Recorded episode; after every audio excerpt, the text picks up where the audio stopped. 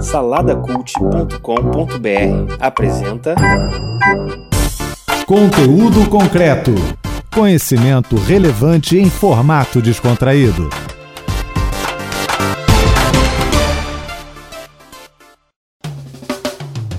Olá, você que está pelas rampas da UERJ e Mediações. Meu nome é Kleber Pereira e eu estou aqui em mais um Conteúdo Concreto. Esse programa que é feito em parceria com o site Salada Cult e aqui a nossa Rádio Erge. Estamos aqui nas nossas nababescas instalações, estúdio novo, todo mundo muito feliz e a gente está de volta nessa temporada do conteúdo concreto. E nós estamos aqui hoje para poder falar de uma coisa muito importante, como sempre, né? A gente vai falar sobre Doe. Isso mesmo falando de doação de órgãos, doação de medula, doação de sangue. Para isso, a gente está aqui com duas pessoas maravilhosas que vão falar um pouquinho, bater esse papo com a gente, gente que entende, como sempre, né? Eu estou aqui do meu lado com o doutor Edson Souza. Tudo bom, Edson? Tudo bom, prazer estar aqui na Rádio Erge. Nunca tinha participado de um papo desse, acho muito bom falar de doe órgãos, doe vida, nosso lema. E não está sozinho, não. A gente está aqui também com a Mônica Falsim. Fala, Mônica. É um prazer também estar aqui com vocês. É isso aí, esse papo vai ser interessante. Fala para mim, Edson, o que é que você faz? Qual é a tua formação? Bom, eu me formei na Universidade Gama Filho em 1977. Fiz residência no Hospital Federal de Bom Sucesso, onde eu me apaixonei pela nefrologia. Naquele tempo não tinha transplante renal, mas eu acabei vindo para a UERJ para fazer mestrado. Aqui eu encontrei o Dr. Federico Rusani, que foi o meu guru da nefrologia e guru de transplante renal. A UERJ já fazia transplante renal desde 1975 e eu vim para cá em 1983. E eu fui contratado pelo serviço de nefrologia e comecei a trabalhar com o Federico Rusani no setor de nefrologia e me especializando em transplante renal, que é a minha paixão. E você está aqui no UP agora? Isso. Aí depois, depois eu fiz mestrado, acabei meu mestrado, fui fazer doutorado em São Paulo, na Universidade Federal de São Paulo, na Unifesp. Voltei, fiz a prova professor adjunto. Hoje eu sou professor adjunto de nefrologia da Universidade do Estado do Rio de Janeiro, trabalhando no Hospital Pedro Ernesto. Caramba! Mônica, Mônica, e aí, minha querida, tudo bem com você? Tudo bem, Me tudo fala bem. aí um pouquinho do que você fez, do que você está fazendo agora, como é que tá essa carreira aí pela UERJ? Então, eu sou funcionária aqui da, da UERJ desde 86. Aí trabalhei praticamente na parte administrativa, trabalhei na Nefro, trabalhei em outros setores lá do Pedernesto. Depois eu fui para o laboratório de iscompatibilidade e criopreservação, que hoje está funcionando lá na Policlínica Piquet Carneiro. Desde 2005, mais ou menos, a gente tem uma parceria com o Hemorrio, com o INCA, para poder estar tá fazendo um cadastramento de doador voluntário de medula óssea. E é um trabalho que eu, assim, faço de coração mesmo, que eu gosto muito desse trabalho. É, eu queria conversar com vocês um pouquinho primeiro sobre o que é essa para vocês essa questão de solidariedade, né? Essa questão de afinidade que faz a pessoa doar parte da vida dela. A gente tem tipos diferentes de doação. Quais são as possibilidades de doação? E fala um pouquinho dessa coisa mesmo da, do desprendimento de alguém que doa. Bom, a doação de órgãos e tecidos, ela se divide em duas grandes áreas: os doadores vivos e os doadores falecidos. Então, quem que pode doar uma parte do seu órgão ainda em vida? A pessoa pode doar um rim, pode doar um pedaço do seu fígado, pode doar um pedaço da sua pele. Agora, a pessoa só pode doar depois de morto o fígado inteiro ou o fígado dividido em dois, pode doar o pâncreas, pode doar o coração, ossos, parte da pele maior e pode doar a córnea. Também existe transplante de intestino também. E a grande mensagem é que as pessoas pensem e conversem com as pessoas da família que quando morrerem, estiverem morte encefálica, que deixem falado para a família que se algo de ruim acontecer com ela, se ela morrer, que ela deseja doar uma parte do seu corpo ou todos os órgãos que forem pedidos para ela. Mônica, para você, essa questão da solidariedade, como é que é isso? Como é que se toca o coração de alguém? Como é que vocês pensam fazer para poder atingir essa parte de ser solidário do outro? É salvar uma vida mesmo, né? Que é a única esperança que a pessoa que tenha assim, um tipo de leucemia ou outras doenças no sangue é fazer um transplante de medula. Ele não tem outro tratamento às vezes. Aí a gente tenta falar com as pessoas, né, que é uma pequena parte só do sangue que é tirado e as pessoas participam, querem ajudar na maioria das vezes. Uns têm medo quando a gente fala que tem que internar, tem que tomar anestesia. A maior parte é por causa da anestesia. Muitos acham que vai mexer na coluna, só que não é a medula espinhal, né? É a medula óssea. Então, Como é que é feito o transplante de medula? Ele, tira a medula da onde? Do, do- da crista ilíaca, né? No- é do desse osso da bacia, do Isso. ilíaco. Isso. É, ele é poroso em cima, então tem como o médico tirar com a agulha e fazer a punção. Toma anestesia, né? Geral, é dentro do centro cirúrgico, a pessoa não vai sentir nada, só fica lá até passar o efeito da anestesia e depois vai embora. Em uma semana no máximo, ela já está fazendo as atividades normais dela. Em 15 dias, as células já vão estar repostas, não tem consequência nenhuma. A não ser ter atingido a vida de alguém, né? É, exatamente. Às vezes salva uma vida, né? Na grande maioria das vezes ela doou uma, uma, uma parte dela, uma parte pequena, né? ínfima, na verdade, para isso. A gente está falando aqui de, de solidariedade e os maiores inimigos da solidariedade, né? do- da empatia com o outro é o medo, né? Você falou o do medo. medo e acredito que acontece também com os órgãos, né? Acontece. Mas você vê, nós já fizemos mais ou menos 1.300 transplantes. Antigamente, e aí tem uma conexão direta do nosso serviço com o serviço que a Mônica trabalha. Porque nós precisamos do serviço dela para fazer um teste de compatibilidade. né? Então, o, o laboratório dela é muito importante para o transplante de medula e é muito importante para o transplante de todos os órgãos. Então, se a pessoa tem na família, não precisa ter o mesmo grupo sanguíneo, tem que ser um grupo sanguíneo compatível. Então tem que ser maior de idade e eu sempre falo que existe uma escada no transplante. Qual é o primeiro degrau da escada? É o desejo. O desejo do doador e do receptor. Só metade das pessoas que fazem diálise querem fazer transplante. 50% não querem porque tem medo do resultado. Coisa diferente de quando eu me formei lá 40 anos, mais ou menos 38 anos, como a diálise era muito ruim, a maioria morria, eles queriam o transplante de qualquer maneira. Hoje a diálise, a diálise não é uma coisa maravilhosa, claro que não é, mas a diálise mantém 121 mil pessoas no Brasil vivas. Né, com uma qualidade de vida razoavelmente boa. Eles viajam, eles podem viajar para qualquer estado do Brasil, é só marcar um, um centro de diálise né, em qualquer estado Claro, do Brasil. Pode viajar para o exterior, se a pessoa quiser viajar para Portugal, para os Estados Unidos, e depois voltar para o Brasil. Pode passar 30 dias, um mês, um ano viajando e fazendo diálise fora do Brasil. Na questão da medula, uma das coisas mais complicadas é a leucemia, não é isso? É, E leucemia mata, não mata? mata. Atualmente tem 850 pacientes que estão aguardando encontrar esse doador voluntário. A média é isso daí. Eles não aguentam ficar esperando muito tempo, né? É uma doença que vem e que acaba rapidinho com a pessoa, né? E você pode achar uma medula fora do Brasil. E aí também a busca é feita nesse cadastro nacional e também diariamente feita fora do Brasil, em outros bancos. Como eles também fazem a busca aqui no nosso banco. Mas esse banco é integrado por computador. É um banco de dados que funciona lá dentro do INCA. Tem uns países que têm um convênio com o Brasil, aí eles conseguem acessar o banco de dados e fazer a busca. E até que idade o- a pessoa pode ser doadora de medula? É de 18 a 54 anos. Diferente Que- dos órgãos, o rim ele pode doar até. nós temos doadores de 70 anos, 75 anos. Não é um rim ideal. Mas, por exemplo, existe na Europa, existe um programa chamado Old to Old, quer dizer, o rim velho para o velho. Um rim de 70 anos não seria bom para um garoto de 14, mas seria bom para um homem de 70. Verdade. Como pode ver, Madame Presidente, eu já não sou mais imortal.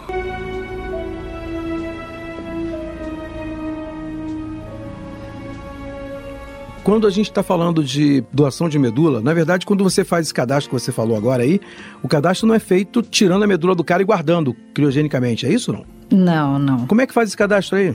Vai tirar uma bolsa de sangue. Aí vai para um equipamento, eles vão separar as células tronco e vão transfundir no paciente. Isso não pode também demorar muito tempo, esse processo todo.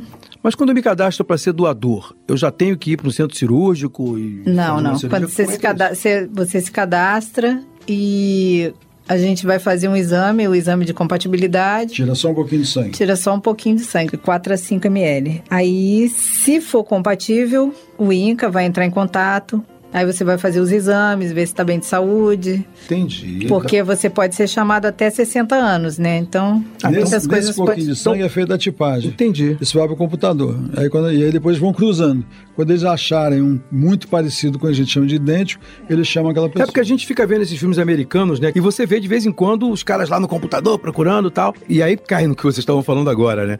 Na verdade, aquele doador foi lá e cadastrou o nome dele. Exatamente. Aí pegaram um pouquinho de sangue desse cara, Isso. né? Pegaram um pouquinho de sangue É dele, isso levaram para um laboratório Uhum. e colocaram ele no cadastro dizendo tipo sanguíneo, características. Isso tudo, exatamente. É isso que o teu laboratório faz, primeiramente. É um dos, uma das coisas que faz, né? Não, sim, sim, sim. Uma, É, uma coisa que eu queria deixar claro aqui, até nessa oportunidade, é muito importante dizer, é que o, assim como a Mônica está falando do transplante de medula, o transplante de órgãos, ele é inteiramente transparente, legal e não há, não tem fura-fila de jeito nenhum, não tem nenhum, nenhuma pessoa que possa passar por motivo econômico, social ou de amizade.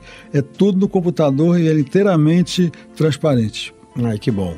Então, na questão da medula óssea, a gente tem o cadastro feito aí com um pouquinho só de sangue para poder pegar os dados. No caso do transplante de órgãos, tem que ser a manifestação de vontade. E o cara tem que manifestar a vontade de cada órgão separadamente Isso. ou doador de tudo? Doador de tudo. Quem vai decidir é a família. A grande frase é Isso para doador morto, né? o doador morto. Doe órgãos, converse com a sua família. Ele pode chegar e dizer para a família: ó, se vai acontecer alguma coisa, morte cefálica ou cerebral, eu só quero doar os rins. Ou eu quero doar tudo. Aí alguém da família vai: olha, ele falou que queria doar tudo. É tirado o sangue dele também, é feita essa tipagem parecida com o transplante de medula e joga no computador também. E vai achar dentro daquele grupo sanguíneo quem é o receptor para aquele, que são mais ou menos 10 receptores. Essas pessoas estão listadas e nós vamos escolher dentro daqueles 10 na ordem, dois se forem rins, um rim vai para um, um rim vai para o outro. Se for coração, só um, se for pâncreas, só um. Se for fígado, pode ser um dividido em dois, mas sempre respeitando o cadastro da tipagem, aquele mais compatível. A gente sabe que é uma, uma gama absurda de, de coisas para as pessoas saberem. A gente está aqui no Conteúdo Concreto tentando trazer para você um pouquinho dessa, dessa carinha, né? Do que é essa, essa doação. E a Mônica tem mais um ponto para poder tocar aí. Vai lá, Mônica. É, eu acho que uma coisa que é importante, a pessoa tem que fazer esse cadastro consciente do que está fazendo e seguir até o final. Se for chamado, tem que ir até o final, porque quando a pessoa é localizada, eles param a busca desse paciente. Aí o paciente fica esperando a pessoa fazer os exames e, e depois ela faz um, uma quimioterapia mais pesada, um tratamento mais pesado para poder estar recebendo a célula tronco. Então, o ideal é a pessoa não desistir ir até o final, fazer um negócio bem consciente, atualizar os dados no Redome, caso mude, telefone, endereço. Isso é uma parte que a gente tem tentado fazer assim mais certinho, né, ultimamente. É isso, gente, aí. Então pega essa dica que ela deu, não esqueça isso, guarda no teu coração. Começou o processo de doação, não deixe sair do teu coração não. Você está ouvindo Conteúdo Concreto.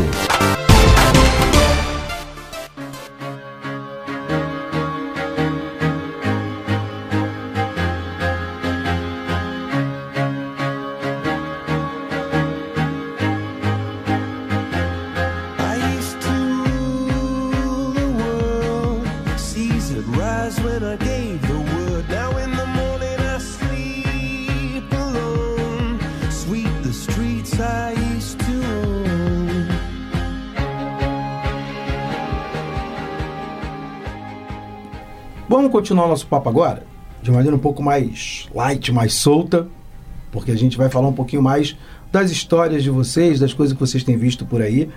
Edson, você tem uma paixão, não tem não? Tem. Você tem uma paixão pelo quê? Pela creatinina. Como é que é isso? Essa é a esposa? É a filha? O que, que é a creatinina?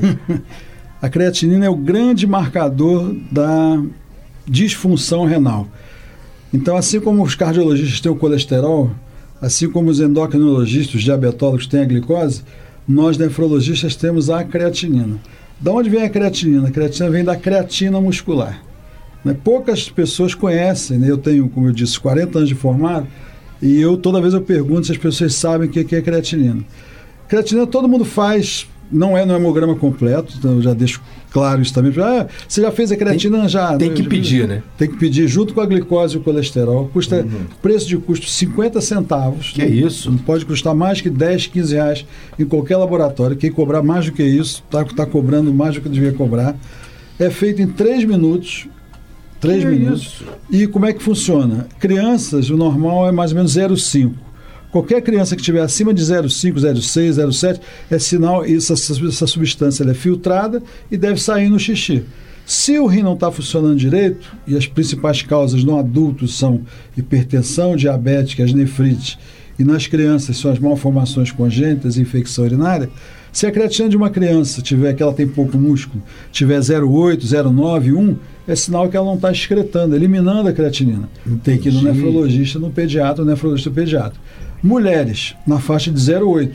A não ser que seja uma mulher que faça MMA, uma mulher que faça muita física. né? Musculosa, fortuna. Aí não é um pouquinho acima, mas em média 0,8.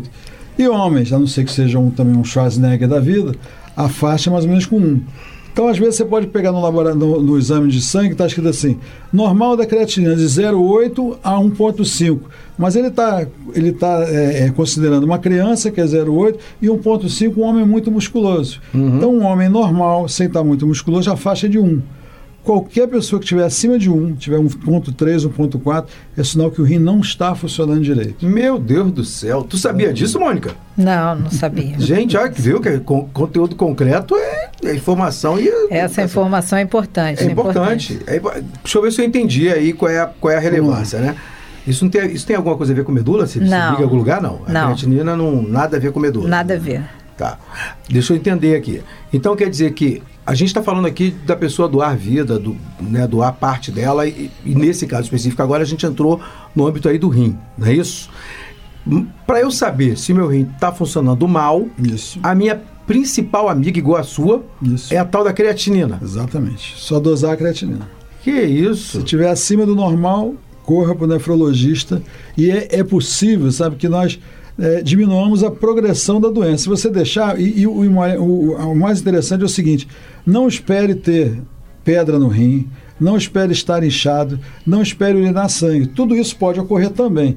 Mas a maioria dos casos, a, a pessoa perde 50% a 60% do rim sem sentir absolutamente nada.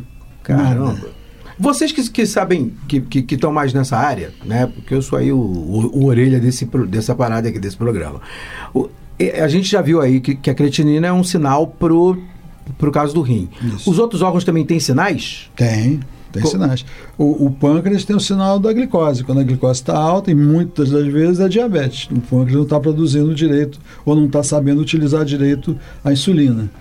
O fígado, por exemplo, existem as transaminases. A transaminase normal é de 20 a 50. Quando a pessoa tem hepatite ou tem uma doença grave no fígado, ela vai para 200, 300.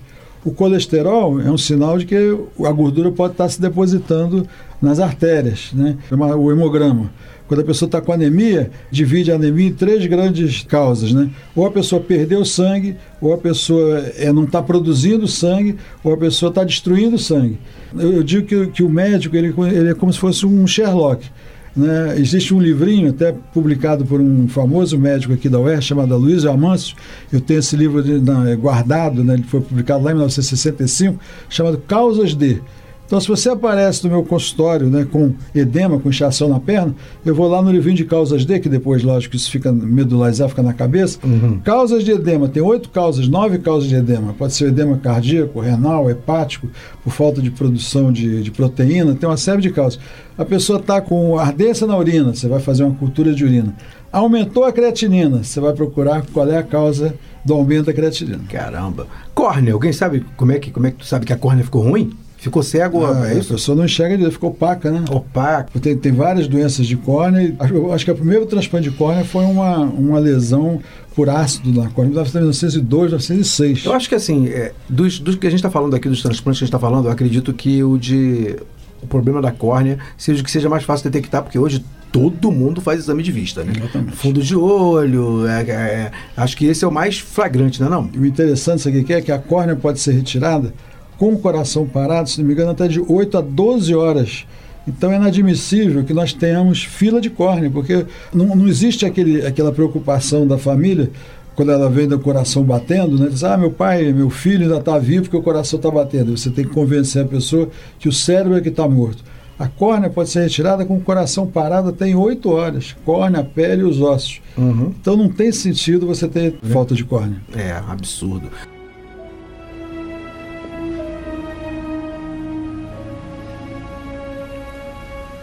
Estou ficando velho e meu corpo está deteriorando. E como todos vocês, ele eventualmente deixará de funcionar. Você falou de uma coisa, Mônica, que eu fiquei, eu tive que anotar. E acho que nem anotei tudo, nem tudo direito. Você falou de isocompatibilidade e criou qualquer coisa aí. O que que raios é? Como é que é isso? E é, is, é isto compatibilidade. É, como é que é? né? Isto compatibilidade. Isto compatibilidade, Isso. tem isto compatibilidade, aquilo compatibilidade, é isso não? O que, que é isto compatibilidade? Isto é tecido, né? Compatibilidade dos tecidos. É. E a criopreservação, a gente lá no laboratório, a gente faz também a, a separação dessa célula-tronco para fazer transplante autólogo. Aí o, o exame a gente chama de criopreservação, que vai tirar a célula-tronco, vai separar, congela, Ah, depois tem que congelar ela. Porque É. crio é Crio de gelo, congelo. crio, né? Ah, e isso, depois isso. infunde no- na, Na própria na pessoa. própria pessoa. Autólogo. É um transplante autólogo. É feito lá no Pedro Ernesto, esse transplante autólogo. É dele, dele para ele mesmo. Dele para ele mesmo. É, Isso eu gostei. Essa parada eu achei interessante. Isso a gente faz lá também. Pega, pega da própria pessoa, trata, é isso? É isso. E depois de- devolve para ela. Devolve para ela. Então, ele tá dando vida para ele mesmo. Exatamente. Só com a ajuda externa do laboratório da, de vocês, né? É, isso. É Poxa. como o Giannichini fez, né? O do Giannichini foi assim. Me diz uma coisa, é, vamos conversar um pouquinho sobre essas histórias. Vocês devem ter história para contar, né? Me conta aí uma, uma, uma história que você tenha achado interessante que envolva essa doação de medula, doação de sangue, sei lá. Como é que, nesse tempo todo que você está trabalhando nisso? No início, né? Lá no laboratório, né? Eu já gostava muito dessa área. Eu estudei biologia também, né? E aí no início eu conheci uma família. Um garotinho tinha leucemia e precisava de um doador, não tinha, o banco era muito pequeno. Aí a mãe resolveu engravidar para ver se o filho, o outro filho salvaria, né, o irmãozinho. E aí aconteceu, ela engravidou, foi aquele sofrimento a gravidez inteira, esperando, esperando, esperando. Quando o garotinho nasceu, ele estava com uns, acho que uns seis meses, a gente coletou sangue, fez, aí foi feito o exame e o garotinho era compatível com o irmão. Aí foi feito o transplante e deu tudo certo. Meu Deus, mas ainda tem a chance de não Isso- ser, né? É, ainda tinha chance de não ser. Eita. Mas assim, a partir daí eu me apaixonei por, esse, por essa área, né? Caramba. Que eu vi o desespero, desespero da mãe, de um pai de salvar um filho. Eu tenho em 40 anos de, de formado, né, e 35 aqui de, de transplante, tem muita história aqui, muita história. Estavam passando, você perguntou assim, lembra de uma história, né? Eu lembrei de umas cinco, assim, Passa um- interessantes. Passa né? um filme, né, de história. É, passou um filme né, de uma, uma moça, uma vez que ela tinha dois irmãos e nós fizemos o teste de compatibilidade para saber qual era o mais compatível. Né?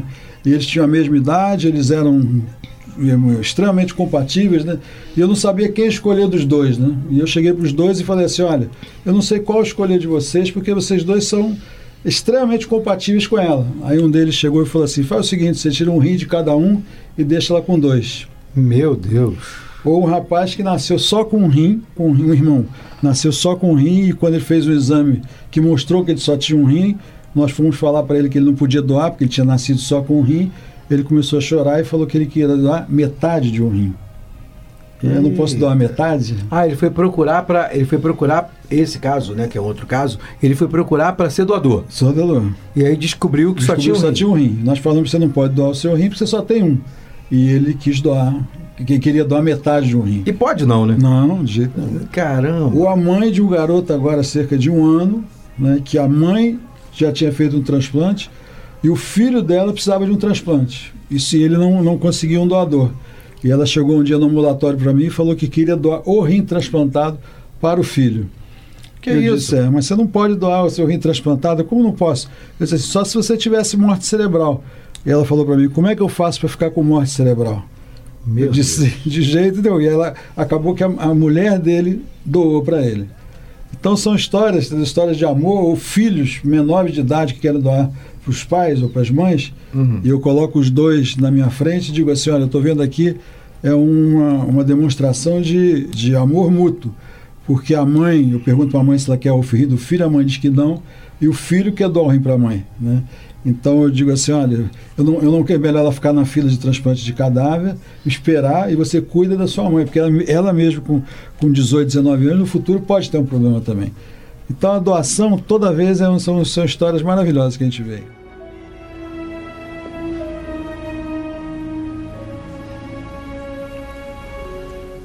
Eu podia viver para sempre. Mas digo a vocês todos hoje: eu prefiro morrer como homem. Esse tem sido o objetivo fundamental da minha existência. E eu terei alcançado se puder viver ou morrer com dignidade. É, a gente está falando de vida, né? E uma coisa me chamou a atenção nessas histórias que vocês contaram. E aí eu queria que a gente esclarecesse um pouquinho para as pessoas terem clareza disso. A gente falou da fila, sabemos que a fila está grande, que tem um órgão regulador, que tem um sistema todo de regulação para a doação tanto de órgãos, também tem de medula. Tem. Também tem essa regulação. Então as medulas são compatibilizadas, mas você tem lá uma filinha de pessoas que podem receber aquela medula porque estão na fila de espera. Mas esses casos de eu quero doar de mim para aquela pessoa, como é que faz isso na medula, por exemplo? Esse caso que você contou, Mônica, de Então. uma mãe tem, uma, tem um outro filho com um plano específico de salvar a vida do filho que está doente, né? Ela não vai entrar numa fila, vai? Não, não. Quando é, quando é parente, o médico normalmente ele já pede para. Primeiramente, a busca é feita na, na família, né? Hoje em dia, antigamente só fazia idêntico. Se a pessoa fosse. Se a compatibilidade fosse idêntica. Agora ele já tem alguns casos para alguns tipos de doença que os médicos já fazem de pai para filho, de mãe para filho. Então não precisa ter a compatibilidade toda. E primeiro a busca é feita na família. Se não encontrar, aí o paciente tem que ser inscrito nesse é REREME que chama, né? Ai. No banco dos, dos pacientes. Tá, então deixa eu ver se eu entendi aí como é que isso funciona. Quando a pessoa decide doar, nesse caso, essa pessoa que vai doar da família, ela entra no banco naquela hora. É isso? Primeiro ela faz um exame só direcionado para Hum, a pessoa da família. Ela não vai, ela não vai fazer parte da grande fila. Não vai fazer parte. Se ela quiser fazer parte da grande fila, aí tem que encaminhá-la para esse banco. Entendi. É, e aí a gente, a gente acaba aí pensando direitinho, a gente acaba fazendo uma, a seguinte lógica, né? Se ela já estiver na fila antes e nunca chamaram ela, é porque nunca precisaram dela. Exatamente. E naquele momento tem um familiar dela que está precisando, é isso? É isso. Ah, entendi. Com órgão também é assim. Com órgão também. Primeiro a gente per- pergunta se. Pessoa, primeiro, como eu te falei, na, na escada a gente pergunta: você quer receber um órgão? Quero. Aí pergunta: você tem alguém na família que, que, que seja maior de idade, que seja saudável, tem que ter saúde, né? E que queira doar o rim, tem que ser maior de idade. Ah, eu tenho. Eu tenho meu pai. Então vamos dizer, se, se ele dissesse, ah, meu pai já infartou duas vezes, mas ele está inteirinho, né? Ele, não, infartou duas vezes, não pode doar. Ah, minha mãe já teve cálculo três vezes, mas nunca mais teve. Não, aí também não pode. Eu tenho um irmão que já que tem diabetes, não pode também. Então a, a- a ideia é que a pessoa seja muito saudável, né? Para não ter uma consequência no futuro. Sim, sim, para que ele não sofra com a doação que ele A mesmo fez. né? Eu sempre digo, sabe, que a maior derrota do transplante é a morte do doador vivo. Graças a Deus, até hoje aqui, em 1.300 transplantes, ninguém que doa o rim acabou morrendo e toda pessoa que vai para uma cirurgia pode morrer. Né? A segunda maior derrota é aquela pessoa ter um problema renal no futuro. Isso já ocorreu. Apesar de todos os cuidados, a gente não, não tem bola de cristal para saber se no futuro ela pode ter um problema renal. E a terceira é se a pessoa está bem em diálise, fazer o transplante e infelizmente falecer. Isso tudo já aconteceu também. né? Só que a gente, né, o, o médico, né, eles têm que ter a confiança, isso tudo, sabe que é, depende muito é, de, de como esse processo, que demora uns dois a três meses, como, como nós demos a segurança para aquela família. Se a gente faz tudo da melhor maneira possível, acontece, por exemplo, uma infecção grave, né, que nós já Sim, tivemos claro, aqui, claro, pode acontecer, e a né? pessoa infelizmente falece, a família reconhece que nós fizemos de tudo e infelizmente ela faleceu por uma coisa independente da nossa vontade. Então é muito gratificante trabalhar com o transplante. A gente tá, tá indo aí para os nossos momentos finais juntos, né? A gente falou de muita coisa, foi muito legal. A gente conseguiu falar de acho que tudo que é importante, né? A gente está aí no, no, no nosso momento de, de fechar. E assim, o que a gente pode tirar daqui é que a doação passa por uma questão de amor ao próximo, boa vontade, mas também passa por um pouquinho de coragem, não é? Sem dúvida. Tem que, Tem que ter Sem coragem. dúvida tem que ter coragem. Acho que o crítico na doação de medula é que geralmente você, assim, os casos são muito graves, né? Como você falou, Mônica, eles andam muito rápido, né? É muito rápido. Assim, o legal que está acontecendo aqui na UERJ, que eu tô vendo, são os jovens, né? A maioria 20 e poucos anos. Aí eu pergunto, você tem alguma dúvida? Você quer? Não, eu quero, eu quero me cadastrar. Muita gente assim já conheceu alguém que teve a doença, e que já morreu. Aí não, eu quero fazer, eu quero ajudar, eu quero participar. E, e a maioria é jovem que está vindo. Sim. Tem um ou outro que tem acima de 40 anos, tem poucas pessoas. Quantas pessoas estão no banco? Atualmente tem quase 5 milhões. 5 milhões. É o terceiro maior banco mundial, é.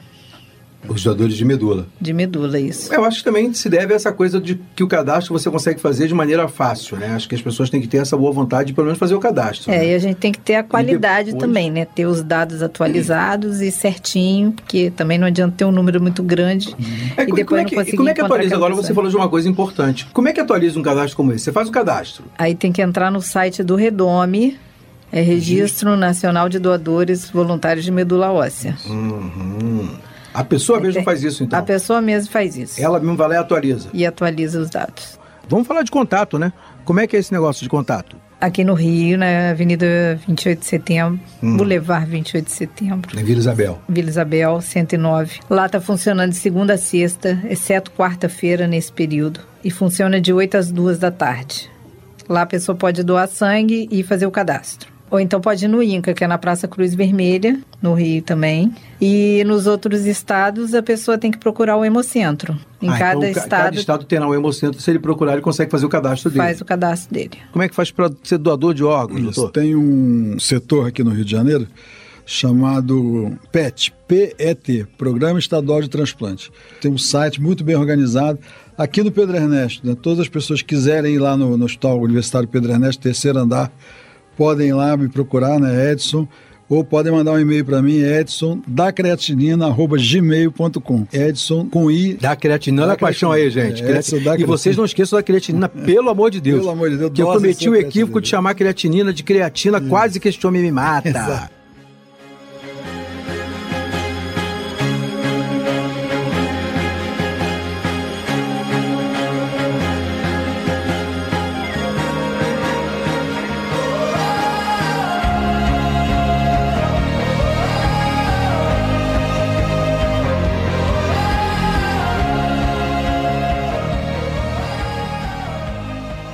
É isso aí, gente. Isso foi mais um conteúdo concreto. Né? A gente se despede de vocês aqui. Muito obrigado, Mônica. Muito obrigado, Dr. Edson. Obrigada a vocês Eu também. agradeço. É isso aí. Gente, fiquem com Deus e até a próxima. Conteúdo concreto. Apresentação: Kleber Pereira. Moderadores: Roberto Rodrigues e Max Gama. Equipe técnica: Daniel Barros, Gleidson Augustos e Eduardo Sobral. Locução: Vitor Quaresma. Produção: Rádio Erge e Salada Cult. Realização: Centro de Tecnologia Educacional CTE SR3. Conteúdo concreto. Cultura, educação e pesquisa em um papo informal com especialistas descomplicando o conhecimento.